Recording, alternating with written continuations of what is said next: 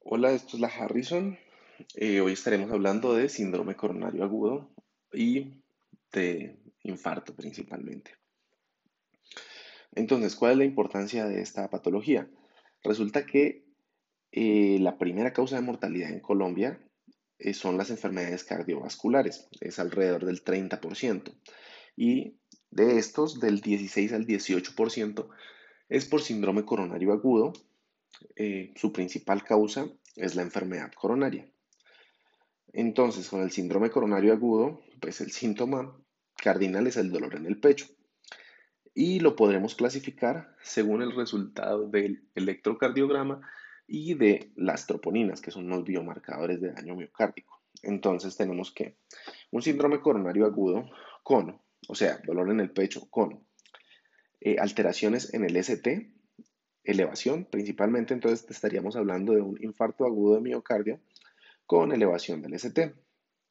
Si no hay elevación del ST, pero tenemos biomarcadores positivos, decimos que es un infarto agudo del miocardio sin elevación del ST.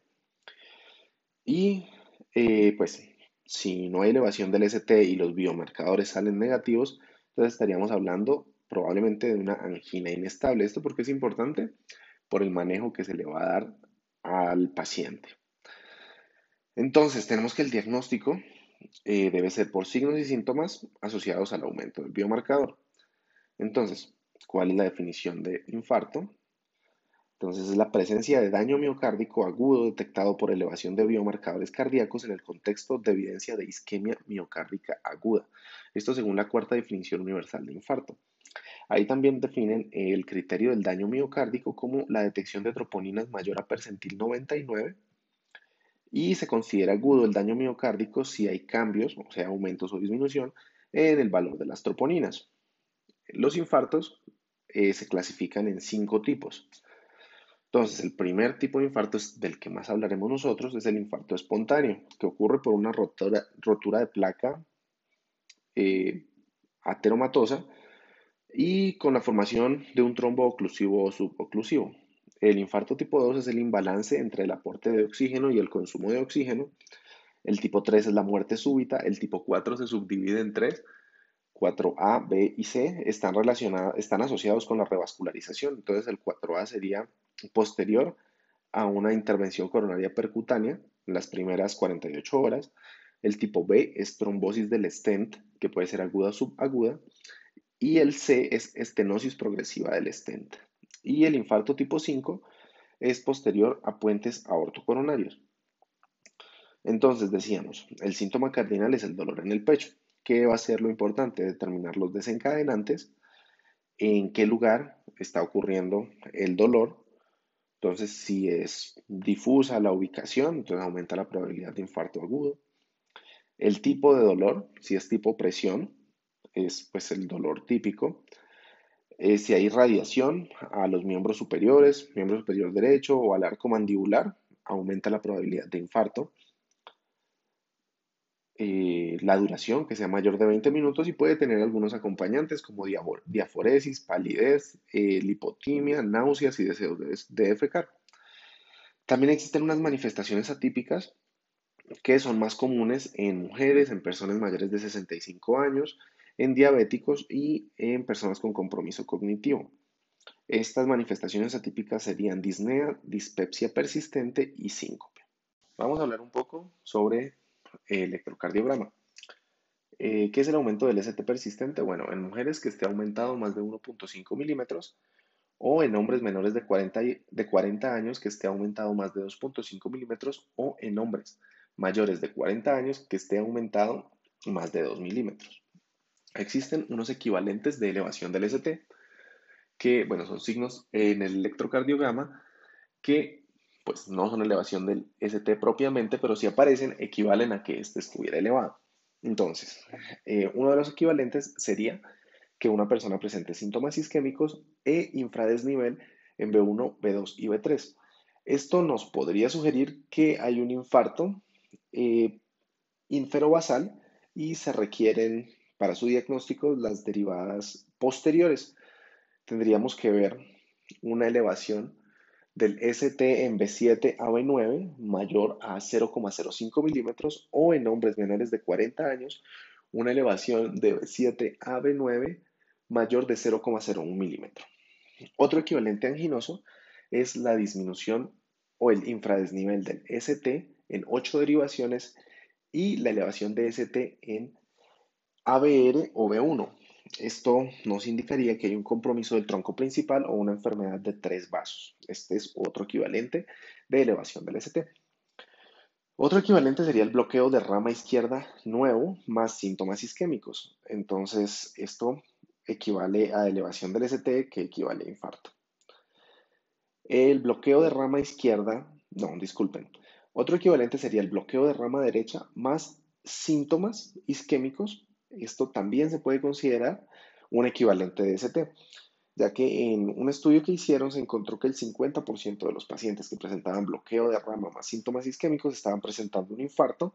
De estos, el 26% tenían un bloqueo del tronco izquierdo. Entonces, este, a estos pacientes hay que llevarlos a una intervención coronaria percutánea temprana. Otro dato adicional sobre pues, los electrocardiogramas en personas que están presentando eh, dolor en el pecho es que si encontramos elevaciones de más de un milímetro en dos derivaciones contiguas, ya tenemos que sospechar infarto, ¿listo? O sea, solo como para aclarar. Bueno, ahora vamos a hablar un poco de las medidas generales que se tomarían para una persona que esté presentando un síndrome coronario agudo.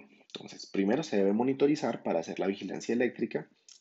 Eh, necesitamos hacer control del dolor, manejo de la ansiedad, el tratamiento de las comorbilidades y terapia con oxígeno si la saturación es menor de 90%. Entonces, si la persona está, si la persona está cursando con infarto en las primeras 12 horas, se puede utilizar eh, la intervención coronaria percutánea y en realidad este es el manejo de elección. Pero si tenemos a la persona y estamos a más de dos horas del laboratorio de hemodinamia, entonces se tiene que iniciar la fibrinolisis. ¿Por qué? Pues eh, se ha encontrado que hay resultados comparables en las primeras tres horas si se hace eh, intervención coronaria percutánea o si se hace fibrinolisis. Si han pasado más de 12 horas, la fibrinolisis está contraindicada. Pero si han pasado más de 12 horas y el paciente sigue hemodinámicamente inestable o tiene inestabilidad eléctrica o tiene síntomas recurrentes, hay que llevarlo a una intervención coronaria percutánea. Si tenemos el paciente con infarto pero está asintomático, tenemos hasta 48 horas para realizar la intervención coronaria percutánea. Y si el paciente lleva más de 48 horas después del infarto, y aparte de esto continúa asintomático y está estable hemodinámicamente, la intervención coronaria percutánea estaría contraindicada y aquí se requeriría una angiografía coronaria para estadificar el daño, más bien, pero ya no se reperfunde.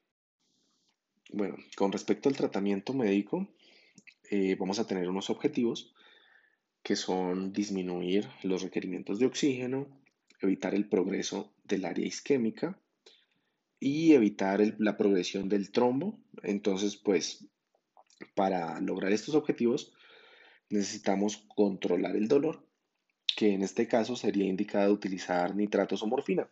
Los nitratos estarían contraindicados si el paciente ha usado sildenafil en las últimas 24 horas o tadalafilo en las últimas 48 horas. Y los nitratos pues están muy indicados si la persona tiene hipertensión arterial o edema agudo del pulmón. Con esto lograríamos disminuir un poco el consumo de oxígeno. Eh, para evitar la progresión del área isquémica, pues se necesita la terapia antiisquémica y antitrombótica. Entonces, como antiagregación se tendría que utilizar la terapia dual de ASA más clopidogrel. Y como terapia antitrombótica eh, necesitamos anticoagular con heparina no fraccionada o con enoxaparina. Principalmente se recomienda la enoxaparina. Eh, otras medidas que se pueden tomar es la administración de beta bloqueadores, porque estos van a disminuir el consumo de oxígeno miocárdico, eh, la administración de IECA y la administración de estatinas de alta potencia eh, para ayudar a estabilizar la placa. Bueno, vamos a hablar un poco más sobre el diagnóstico. Resulta que la diferencia de tener un síndrome coronario agudo con elevación del ST o sin elevación del ST es grande para el manejo. Si tenemos un síndrome coronario agudo con elevación del ST, tenemos que llevar al paciente a reperfusión y se tiene que realizar la terapia médica. Pero si el paciente está cursando con un síndrome coronario agudo sin elevación del ST, solo se requeriría la terapia médica. Entonces, eh, si tenemos un paciente con síntomas sugestivos, pero con un electrocardiograma negativo, entonces tendríamos que solicitar unas troponinas. Si están alteradas, estaríamos hablando de un infarto agudo al miocardio sin elevación del ST y se requeriría iniciar pues el tratamiento médico. Eh, las troponinas hay que mirarlas con cuidado, con detalle, porque hay varias causas que aumentan las troponinas, aparte del infarto, como son la miocarditis, el, el esfuerzo físico extremo, el embolismo pulmonar, la falla cardíaca, entonces pues siempre hay que analizarlos dentro de el contexto del paciente. Bueno, esta es una breve y no tan completa introducción al síndrome coronario agudo. Más adelante revisaremos las guías de práctica clínica que están vigentes en Colombia. Bueno, espero les haya gustado.